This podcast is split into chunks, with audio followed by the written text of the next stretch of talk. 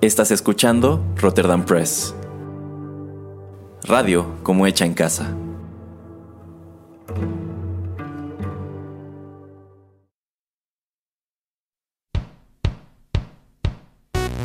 Esto es Rotterdam Chips, pedacitos de nuestra biblioteca que compartimos contigo.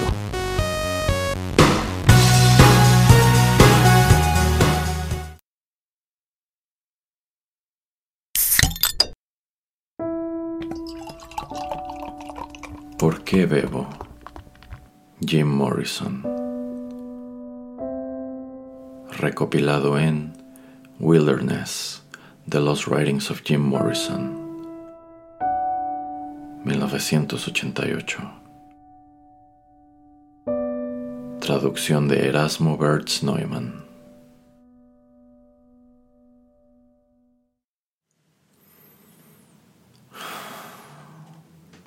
¿Por qué bebo? Bebo para escribir poesía.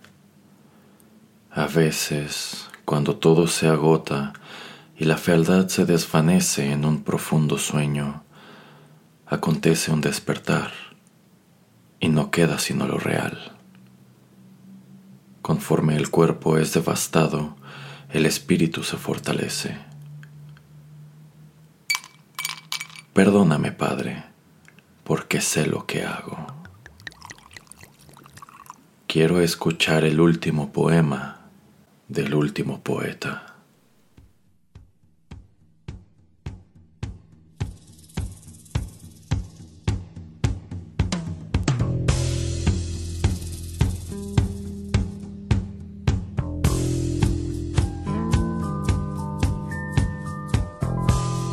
Awake. Shake dreams from your hair, my pretty child, my sweet one. Choose the day and choose the sign of your day, the day's divinity. First thing you see.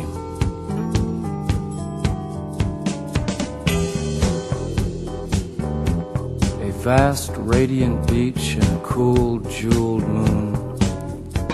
Couples naked race down by its quiet side we laugh like soft, mad children, smug in the woolly cotton brains of infancy. The music and voices are all around us.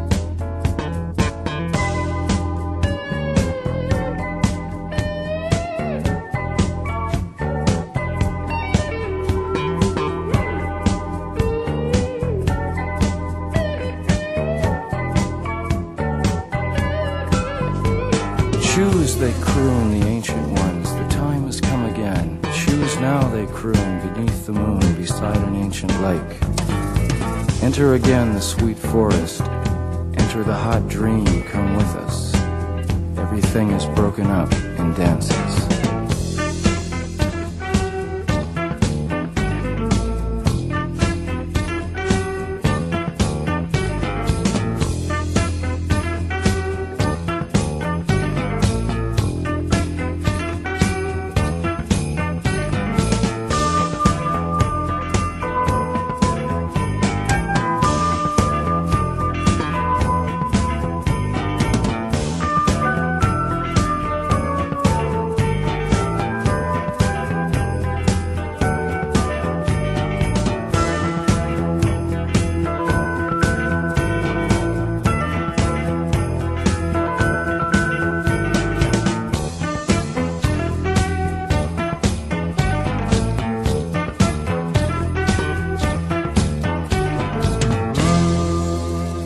Scattered on dawn's highway bleeding.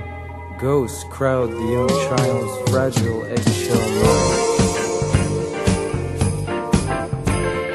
mind. We have assembled inside this ancient and insane theater to propagate our lust for life and flee the swarming wisdom of the streets.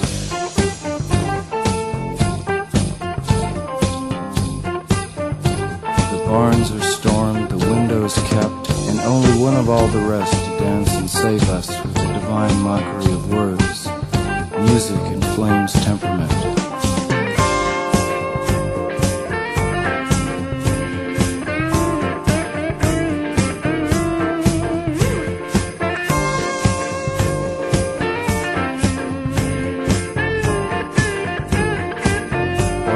Creator of being, grant us one more hour to perform our art and perfect our lives. We need great golden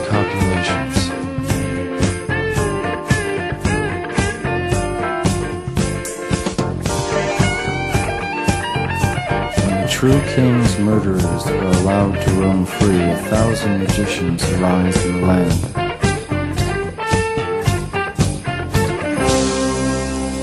Where are the feasts we were promised?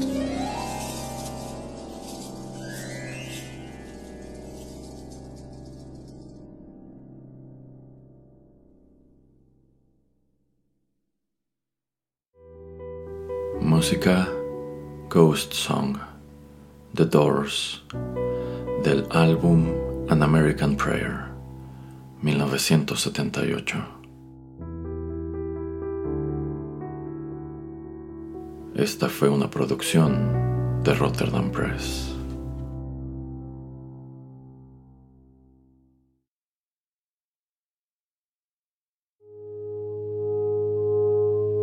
Estás escuchando Rotterdam Press.